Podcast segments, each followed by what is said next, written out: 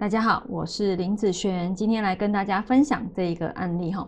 这个案例呢，是我一个客人的八字哦。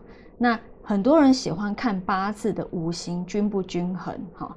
好，我们来看哦哈，这个八字以五行来讲哈，木在这边哈，火好，土金水好，扣掉日主，那其实以五行来说，这算是每一个五行都有嘛，对不对哈？但是也有很多人会问说，老师我的八字啊，缺了这个五行，缺了哪一个五行哦，是不是会不好？你看哦，你的八字缺了那个五行，你会觉得不好。但是这一个八字五行全部都有，那一样它会有属于它的问题。好，所以不要再看八字五行每一个都均衡就是好事。好，并不是哦。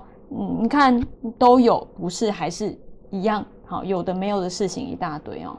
那以这个八字来说，这个客人他告诉我啊，他说之前他老师帮他看八字哦，然后老师跟他讲说，这个八字会火旺，好，很多人都会判断这个八字火是旺的哈。那这个八字火旺呢，所以他给他的用神啊是水。好，那最后呢，我这个八字批完之后，我就跟他讲啊，你在目前这个大运哈，你的用神要用。木和火，哦，然后他也会提出问题啊，所以老师，我的八字不是火冒火旺吗？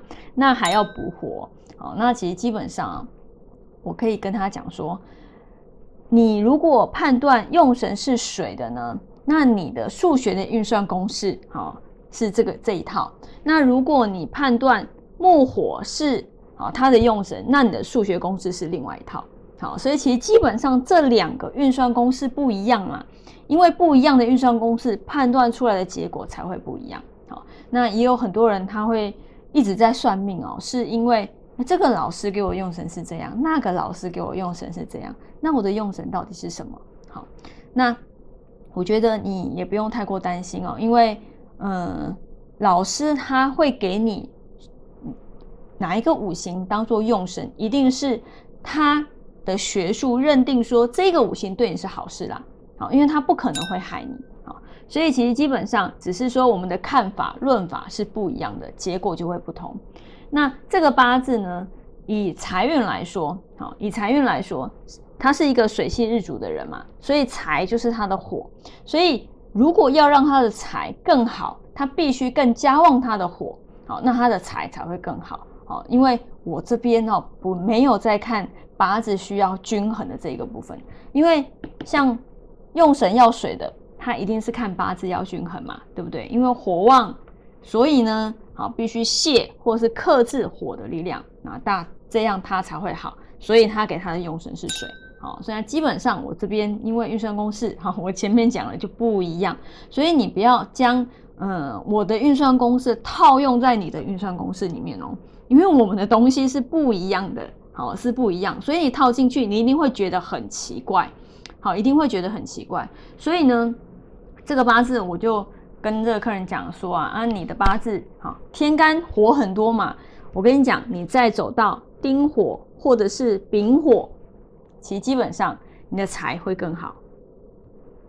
好，那这个人他也跟我讲啊，确实他在八字走到丁火和丙火的时候，他的财运更旺了。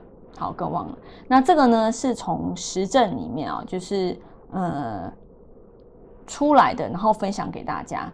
好，所以有时候八字不一定要用泄或者是克制的力量，它才会有办法变好。好，有时候你加旺了它的本身啊需要的一个五行，其实对他来讲会这个东西会更不错。好，那今天我只是将目前的这个火的一个特质。